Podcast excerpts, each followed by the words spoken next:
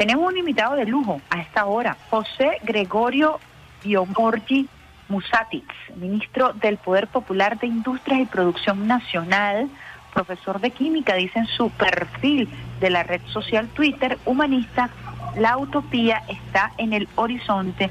Venezuela, el gran amor de mi vida. Ese es la bio, el perfil que aparece en la cuenta de la red social del ministro del Poder Popular de Industrias y Producción Nacional. Bienvenido, le habla Isbemar Jiménez. Hola Isbemar, buenos días, gracias por esta oportunidad ¿no? y por poder eh, explicarle a nuestro pueblo a través de esta vía alterna que tú nos, que tú nos proporcionas todos los planes que estamos llevando a cabo desde industria, de como como gobierno nacional, como un solo gobierno, encadenados con todos los motores eh, establecidos por el presidente de la República, Nicolás Maduro Moro. Hay una sensación, ministro, de que estamos en un buen momento para la producción nacional en este año 2022. Usted ha compartido que existe un plan, un, un proyecto de producción nacional por diversos sectores. Quisiera que eh, profundizar un poquito en la medida de lo posible de qué se trata este plan en las áreas que vamos a estar trabajando para el año 2022 en aras del fortalecimiento de nuestra economía, de nuestro eh, sector productivo. Bueno, así es, y, fíjate, nosotros venimos, siempre es bueno saber de dónde venimos, ¿no? Eh, para poner en contexto en dónde estamos y hacia dónde apuntamos.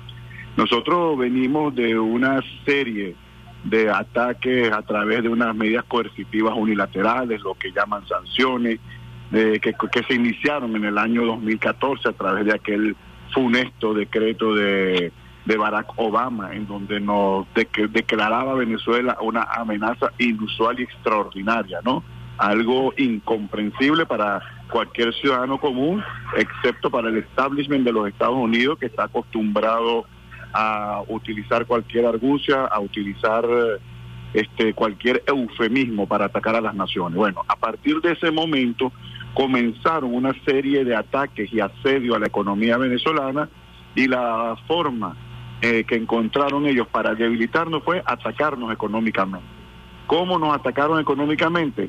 Tratando de paralizar nuestra economía y nuestros procesos productivos. Comenzaron por el corazón de la economía venezolana, que es PDVSA, y luego fueron a los otros sectores, ¿no? Estamos hablando del sector de las empresas básicas, del sector cemento, el sector plástico, Pequibén y las transformadoras de plástico, bueno, todas las empresas que, que proporcionan la materia prima para la pequeña y mediana industria o las industrias intermedias que se ocupan de la transformación de esa materia prima en producto terminado. Luego de eso vino el ataque, el saboteo eléctrico del año 2019 que sin duda alguna generó daños estructurales en nuestro proceso productivo, porque producto de las sanciones ya nosotros veníamos eh, experimentando un debilitamiento de nuestro sistema productivo. Eh, no hay que dejar de lado que nosotros teníamos, teníamos hasta que llegó el comandante Chávez más de 100 años eh, atados casi a la tecnología de los Estados Unidos y de Europa. Entonces nuestro proceso productivo manejan tecnología eh, occidentales, ¿no? Lo que llaman el occidente, de, Europa fundamentalmente y de los Estados Unidos. Al imposibilitar eh, obtener eh, piezas, insumos, eh, repuestos para hacer mantenimiento de nuestro equipo, por supuesto se debilita nuestro proceso. Bueno, ese, ese debilitamiento se vio afectado aún más por, la, por, por el saboteo eléctrico que ocurrió en el año 2019. A partir de ese entonces comienza un nuevo proceso, yo lo llamo y creo que el presidente en la 3R lo describe perfectamente cuando habla de la segunda R, el renacimiento. A partir de ese momento comienza un proceso de renacimiento en nuestro en nuestra en nuestro país, en nuestra patria y puntualmente en nuestro sistema productivo porque comenzamos a inventar, comenzamos a innovar, a buscar alternativas para poder poner en operación, poner en marcha nuestras industrias sin esa fuerte dependencia que teníamos de los Estados Unidos y de Europa. Y bueno, comenzamos a hacer mantenimiento con nuestras propias capacidades, comenzamos a fabricar piezas y sustituir piezas nacionales porque no podíamos tener acceso a, las originales. Incluso comenzamos a sustituir insumos, caso del yeso en la industria del cemento, caso de los refractarios del coque, de, la cal en, la CBG, eh, en la empresa de plástico comenzamos a utilizar plástico reciclado, a hacer pruebas, ¿no? Todos fueron pruebas, ensayos. Ensayo y error. Claro, para ir... Eh, fíjate, yo te voy a, yo le voy a dar una, contar una anécdota brevemente para entender que nosotros tenemos muchos años desarrollando tecnología. Nosotros, yo vengo de, de ser trabajador, sí, químico de formación, investigador y, trabajé muchos años en PDB sin TV. Y yo le puedo decir que en PDB sin TV hay mucha tecnología nacional que fue desarrollada para sustituir tecnología importada. Pero el problema era que había una fuerte resistencia porque detrás de, de todas esas procuras que se hacían, y bueno, ya sabemos dónde está el presidente de y todo lo que ha ocurrido, ¿no? El que duró todo esos pocos de años al frente de la industria. Detrás de eso había un gran negocio y ese gran negocio imposibilitaba esa explosión de la innovación que nosotros tenemos capacidad de experimentar y, hemos experimentado. Entonces, bien, comenzamos con ese proceso de sustitución, de innovación en nuestras industrias y a partir del 2021, del 2021 es claro que hay un quiebre de ese modelo histórico, ese viejo modelo histórico que se negaba a morir y que parece que finalmente muere y este nuevo modelo que están haciendo y por eso que para mí es muy acertado que el presidente haya introducido el término renacimiento, ¿no? Y bueno, hemos recuperado ISBEMAR, por ejemplo, en la CBG, en las industrias básicas de la, del, del acero y del aluminio, estamos ahorita por encima del 50% de la capacidad productiva, cuando en el 2019 se apagó todo. Luego del apagón quedamos en cero es importante decirlo. Me pareció impresionante, ministro, y, disculpe que, lo interrumpa en este punto porque me parece pertinente la producción de 35 mil toneladas de acero recientemente por parte de nuestra nuestra industria básica y nuestra clase obrera. Y eso parecía imposible hace dos años, hace tres años. ¿Cómo en medio de la pandemia se ha logrado este crecimiento. Eso es importante explicárselo al pueblo venezolano que a veces no logra conectar el tema de las sanciones con la capacidad productiva y, este renacer eh, que nos llena de esperanza, por supuesto, porque tiene que ver con el bienestar colectivo. Eh, es importante explicarlo, ¿no? Sí, fíjate, eh, nada más hacer una, una observación. No fue en la CBG, en las empresas básicas, fue en una planta de las empresas básicas, en una planta siderúrgica de la empresa básica, donde logramos producir más de 32 mil toneladas de acero, eh, unas 410 coladas continuas, rompiendo un récord. Es un hito histórico que se logró en esa planta particular. No estamos hablando de toda la industria básica. De toda la industria básica, sí, de toda la industria básica hemos producido mucho más. Nosotros estamos alrededor de, creo, si no me falla la memoria, de dos millones de, toneladas de productos, eh, desde materia prima a productos terminados en la industria básica. Nosotros rompimos en el año 2021 o 2020, ahora no recuerdo exactamente, 2021, el récord de producción de briquetas en nuestras briqueteras, hablando de un solo producto. Bueno, todo eso se ha logrado gracias a la clase trabajadora. Es importante decirlo, eso es otra medida acertadísima del presidente Nicolás Maduro, cuando él propuso crear los consejos productivos de trabajadores y trabajadoras en todos nuestros empresas, en todos nuestros espacios productivos, y en el caso particular de la CBG es el ejemplo. Se constituyeron esos CPTT por todas las áreas de producción, incluso la administrativa. Y ahora cualquier decisión que se toma en la CBG es colegiada por los trabajadores. Los trabajadores se apropiaron del proceso productivo, se apropiaron de, la de, la, de, las capacidades de producción, de la parte administrativa de nuestra empresa, e entendieron su rol histórico en este momento eh, de quiebre que se está dando de un viejo modelo hacia un nuevo, hacia la transformación, hacia un nuevo modelo, y ellos la han asumido. Y no hay duda que han estado a la altura del compromiso que se les puso, y gracias a eso ha sido posible recuperar. Hoy en día, nosotros hemos recuperado más de 150 celdas de producción de aluminio. Eh, quedamos en cero. El sector aluminio fue el que más sufrió daño luego del, del apagón del año 2019. Estamos hablando nosotros tenemos unas 800 celdas, de esas 800 ya vamos por 150, tenemos un plan para este año de llegar a 260 celdas. Todo, Ismar, hay que decirlo, es un plan progresivo de producción. No, es producir por producir, no es incrementar la producción por incrementar, sino un plan de país sin un plan de desarrollo nacional. Nosotros hemos estudiado cuáles son las necesidades nacionales, por ejemplo, en el caso del cemento, en el caso de la, del acero, en el caso del aluminio, en el caso del plástico, en el caso del vidrio, etcétera.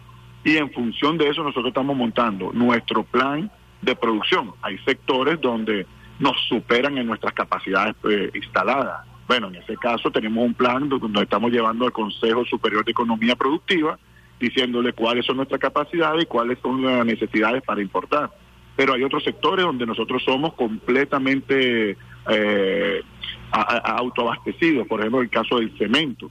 Nosotros tenemos la capacidad plena de abastecer todo el cemento que requiere el sector público, el sector privado, la misión vivienda y el motor. Eso es muy importante porque uno de los indicadores que hablan del crecimiento económico es ciertamente el sector construcción. Sin embargo, el presidente da una instrucción clave y es que acabar con, con las mafias en torno al sector del cemento. Usted dice que tenemos la, la capacidad instalada de producir el cemento que se necesita para impulsar este sector de la construcción. ¿Cómo van eh, esas investigaciones? ¿Cómo va ese proceso de realmente masificar la distribución del cemento para que este sector pueda crecer eh, ampliamente? Sí, fíjate, a partir del 2014, luego de que entraron en vigencia las, eh, las medidas, ¿no? el ataque, el asedio hacia, hacia Venezuela, Comenzó un decrecimiento en la producción de cemento. Hay que decirlo, nosotros llegamos a producir más de 8 millones de, toneladas de cemento año y logramos caer hasta 700 mil toneladas en el año 2020. Por eso que para mí el 2021 es un año clave y creo que un amigo nuestro, a quien tú quieres mucho, a quien yo amo, que es el comandante Chávez, hablaba mucho de ese año 2021, ¿verdad? Bueno, ese año 2021 fue un año de quiebre en muchos aspectos, tanto en la política internacional como en la nuestra, en la nacional, la interna. En el año 2021 se detuvo la caída de esa producción de, de, de cemento e incluso la revertimos, logramos revertirle en el año 2021, incrementamos en un 60%, en un 58% para ser más exacto, la, la producción de cemento.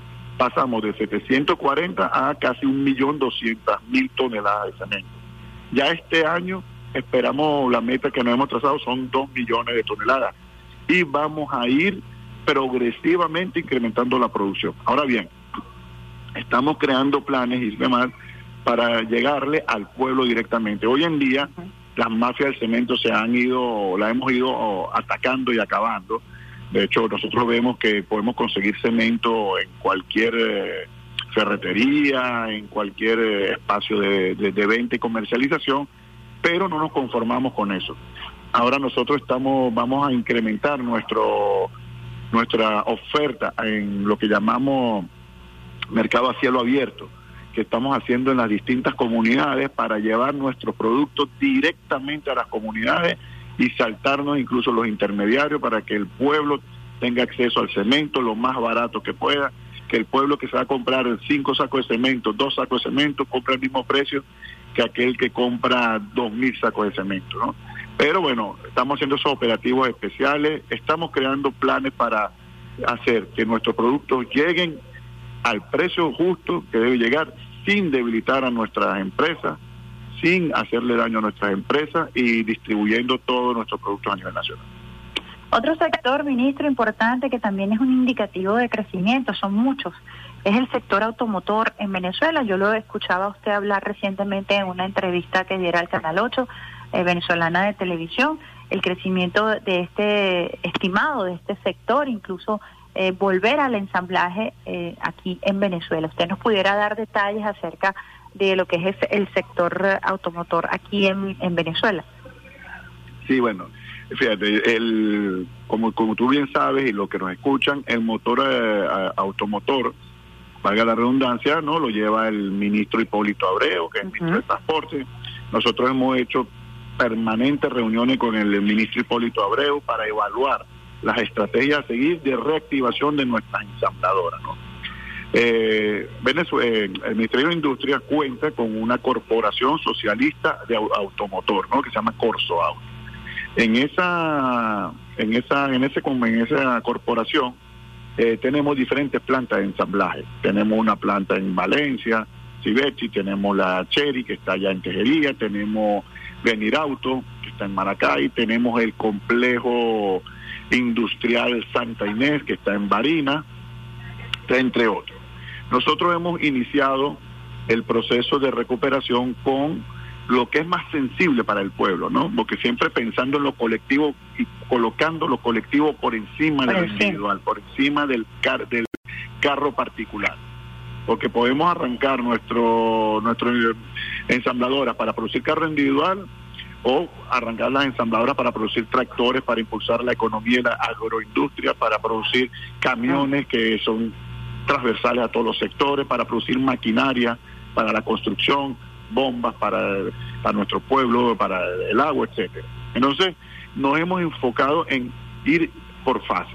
En esta primera fase vamos a, reactivar todo lo que es el complejo industrial de Barinas, como lo Ah, muy importante porque nos están escuchando ahorita en Santa Bárbara de Barinas, que es muy importante esa información. Como lo, lo prometió el presidente Nicolás Maduro en diciembre, él eh, nos dio la instrucción de reactivar nuestra nuestro complejo industrial Santa Inés, donde tenemos tres empresas, ¿no?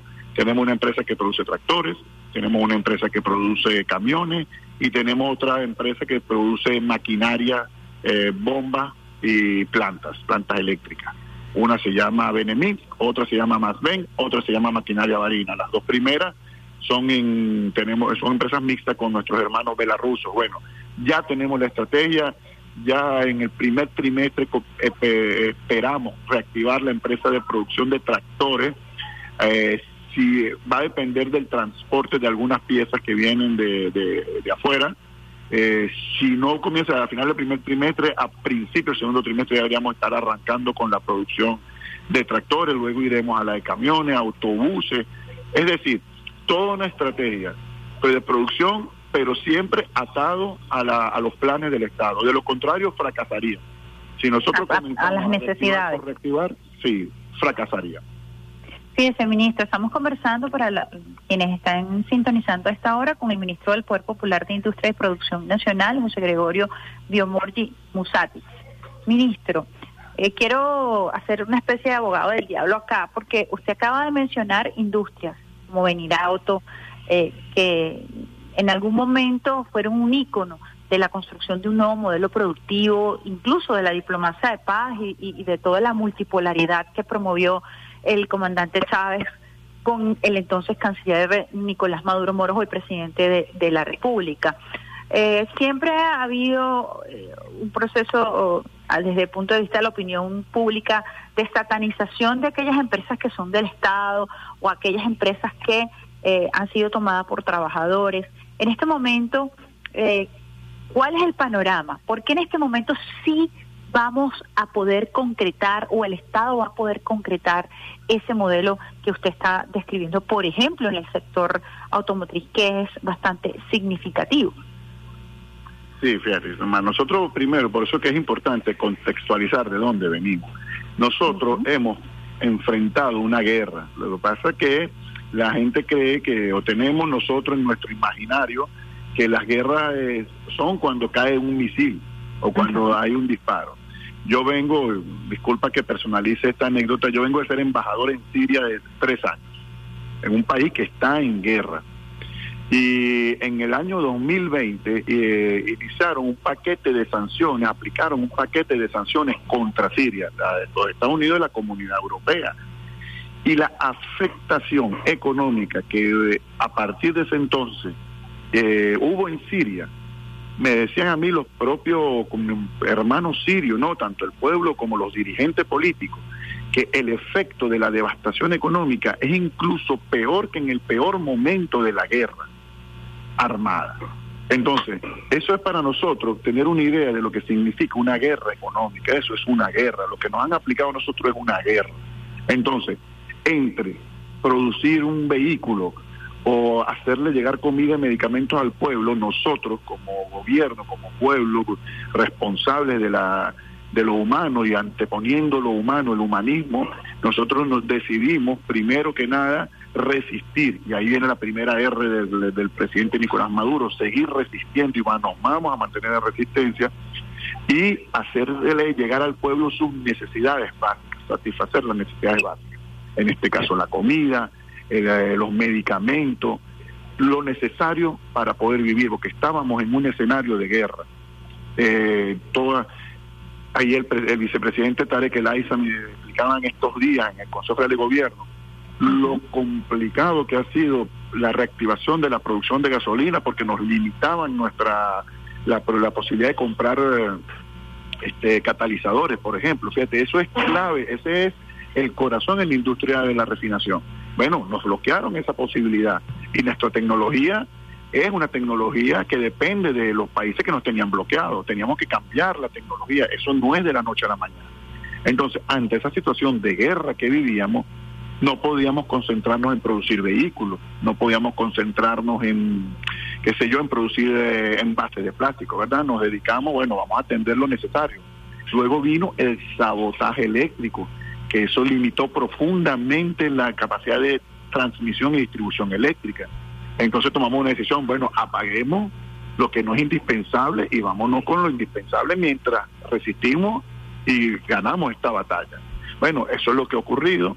Por eso que a partir del 2021 hay un cambio, yo siempre lo digo y lo, digo, lo repito, un hito donde hay un cambio histórico y un quiebre histórico de un viejo modelo.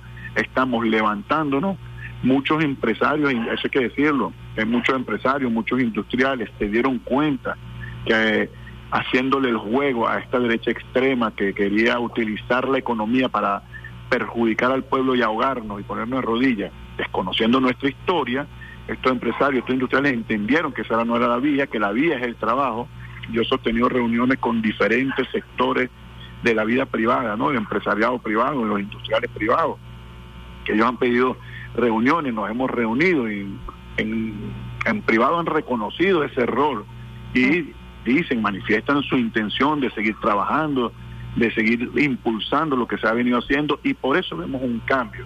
Y de a partir del año 2021 donde por primera vez en muchos años, creo que en seis años, el último trimestre, tuvimos un crecimiento económico, donde por primera vez en muchos años, durante tres o cuatro meses, se ha mantenido la inflación en una, en una sola cifra, donde por primera vez en seis años, durante cuatro meses, hemos mantenido el precio del, del bolívar, se ha mantenido, la devaluación ha estado controlada.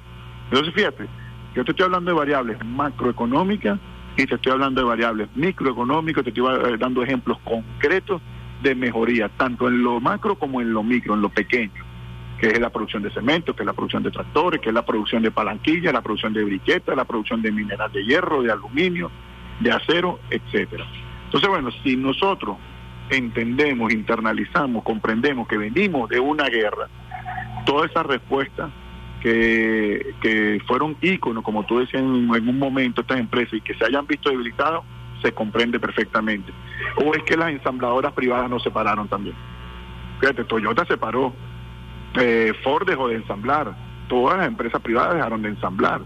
Eso no significa que el, el sector público sea ineficiente, eso es una, una gran mentira, eso es una manipulación, pero enorme. El sector público es eficiente, el Estado es eficiente, es una mentira que es ineficiente, porque si de nosotros vamos al fondo del asunto, y demás, no hay nada más ineficiente que el aparato privado venezolano, el sector, porque es un sector que ha dependido permanentemente de la renta petrolera. Así es. Una solicitud permanente de recursos y de dólares. Teniendo yo Quizás por primera vez, ministro, y disculpa, y disculpa que lo hagamos conversadito, así como lo dice el presidente Nicolás Maduro Moros, quizás por primera vez el empresariado privado está comenzando a trabajar con eh, sus propias divisas, con sus propios ingresos, sin depender de la renta petrolera y sin depender de eh, ese papá Estado que en algunos casos malcrió, eh, por hablar en lenguaje coloquial, a este sector. Hay una especie de soberanía integral, y digo soberanía integral porque está desarrollándose una nueva tecnología vinculada a lo nacional, pero también hay un sector productivo que está comenzando a vivir de su propia renta, ¿no? Así es, así es, y eso también hay que decirlo, mira, eso es una decisión muy valiente que asumió el presidente Nicolás Maduro cuando decidió quitar la ley de ilícitos cambiarios. Eso permitió que mucho de esto, de este sector privado, primero entendiera que los tiempos han cambiado, que ya el papá Estado no, no va a seguir dando dinero a diestras y siniestras, que debemos empujar todo, que este, en este barco vamos todos, tanto el privado como el público, y que si no empujamos todo el barco, no se va a hundir un sector, se hunde el barco y no vamos a hundir todo. Ellos, yo creo que hubo una comprensión de eso. El presidente Nicolás Maduro, de manera, como yo siempre digo, muy valiente, asumió esa, esa iniciativa y, que, y además se creó la ley antibloqueo. Estos dos, estas dos herramientas o estas dos decisiones han impulsado sin duda alguna el aparato productivo, la inversión nacional y bueno, nos mantenemos en permanente corrección. Nosotros hacemos reuniones, lo lleva el Ministerio de Finanzas, el Consejo Superior de Economía Productiva, donde hacemos seguimiento, balance eh, de la economía y en función de ese seguimiento y ese balance tomamos decisiones de manera permanente, trimestralmente, vemos cuáles son los sectores que se están reactivando, cuáles no, cuáles son las medidas necesarias para reactivar el sector que no se está eh, reactivando, etcétera. Hablando del sector privado, ministro, también ah, a nivel de opinión pública eh, se cuestionan algunas alianzas con sectores privados, ¿verdad? Y se, se habla de que estas alianzas avanzan hacia la privatización de algunos sectores importantes o básicos en la economía. Yo quisiera que usted, si fuera posible, eh, hiciera una diferencia, una diferenciación entre lo que es una alianza a lo que es un proceso de privatización. Y si eso realmente está planteado eh, en, este, este nuevo impulso a la economía venezolana. ¿no? Fíjate, eso eh, es una gran manipulación y es una gran mentira de los sectores que nos atacan. Yo les voy a poner un ejemplo de lo que es una inversión mixta y lo voy a traer a nuestro a nuestros días. Eh, en la industria petrolera, el comandante Chávez en su momento, por ejemplo, estableció en nuestra constitución, estaba establecido que la, el negocio petrolero era un negocio que debía ser manejado mayoritariamente por el Estado Nacional.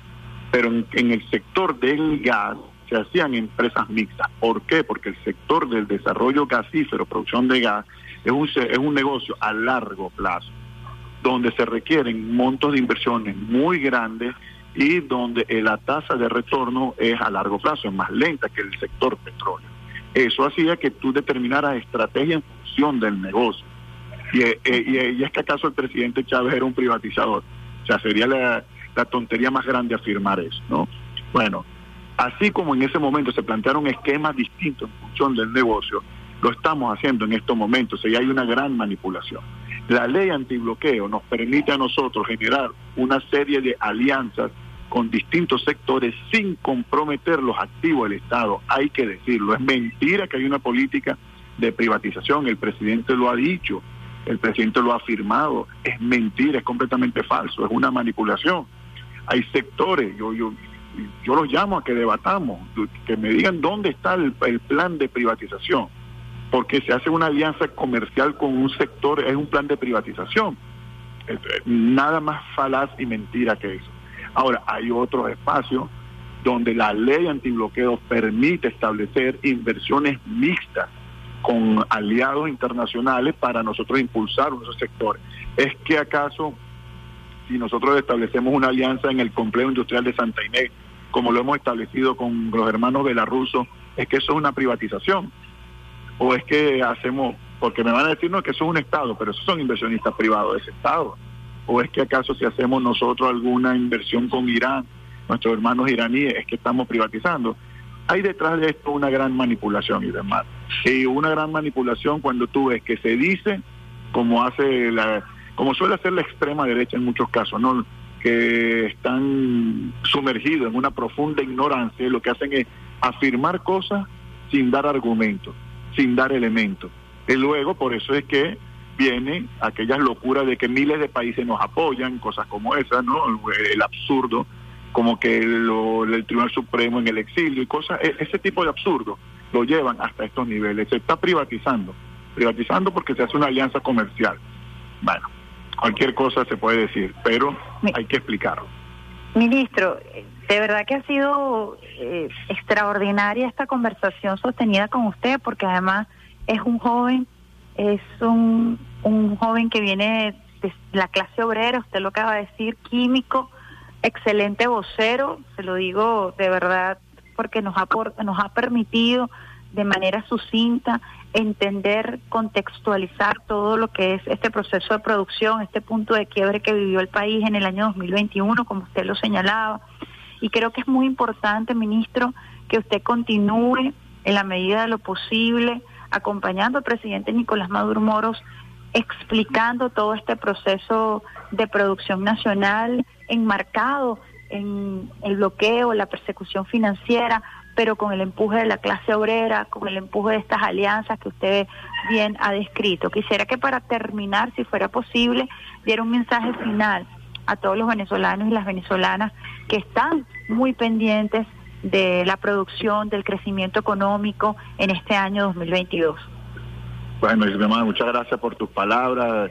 Yo soy un soldado más de esta revolución. Yo creo que el comandante Chávez nos despertó la conciencia a todos, a la clase trabajadora, al pueblo en general, a, los estudiantes, a los profesores, eh, al pueblo en general, ¿no? Y yo el mensaje que le quiero hacer llegar y que yo lanzo es que confiemos en nuestro gobierno, que confiemos en el presidente Maduro. Nosotros estamos trabajando, hay un plan de trabajo, hay un plan de desarrollo. Detrás de todo esto nada es casual, nosotros todo está, está planificado, está coordinado entre los distintos sectores. Y este es un año en donde hasta los más conservadores, hasta los sectores más reaccionarios de la, de la economía internacional proyectan un crecimiento en Venezuela. No hay duda que estamos mejorando, estamos lejos de donde debemos llegar, muy lejos, pero se ha iniciado un proceso de recuperación y eso hay que cuidarlo, tenemos que cuidarlo, tenemos que velar por que el proceso de recuperación continúe y no vamos a, desmayar, no vamos a desfallecer y no nos vamos a distraer con estos trapos rojos, estos trapos que quieren poner, trapos rojos que quieren poner la extrema derecha y los Estados Unidos cuando nos quieren distraer y sacar de nuestro camino. No lo vamos a aceptar, nosotros seguiremos avanzando y cuenta el pueblo de Venezuela con un gobierno comprometido con el pueblo, con la patria, con la nación y con el desarrollo en general. Muchísimas gracias, ministro José Gregorio Biomorgi. No quiero terminar el programa sin preguntarle algo ya en lo personal, su apellido. Es un apellido poco común, ¿de dónde viene? Bueno, mira, ese es un apellido que está todo deformado. Mi abuelo era originalmente de Armenia. Entonces después la, sí, después la primera guerra, era armenio realmente, después de la primera guerra mundial, él vivía en Turquía, después de la Primera Guerra Mundial, él se desplaza hacia Siria, el Basmarjan cambió al Basmarji, y cuando mi padre de Siria emigra a Venezuela, de Basmarji pasó a Biomorchi. Entonces, es un apellido único, la, verdad. Pero entonces usted tiene sus orígenes en Siria, básicamente hoy. Sí, sí, mi padre es sirio, de origen sirio, sí, y mi abuelo de origen armenio. Ah, sirio armenio, que es una combinación más común de lo que uno piensa. Tengo vecinos que son aquí que son una, una pareja de Siria y la esposa, el hombre sirio y la, la esposa es de Armenia. Sí, sí, hay una gran comunidad armenia en Siria, particularmente en Alepo, muy grande. De hecho, tiene un consulado y todo allá. Bueno, muchísimas gracias, de verdad, felicitaciones, excelente voceo, ministro. Estamos a la orden en Radio Nacional de Venezuela para poder compartir todas esas experiencias increíbles que usted nos ha dado el día de hoy. Muchas gracias, estas vías alternas son necesarias. Muchas gracias. Estábamos conversando con José Gregorio Birmoyi Musati, ministro del Poder Popular de Industrias y Producción Nacional, profesor de Química, humanista, así lo dice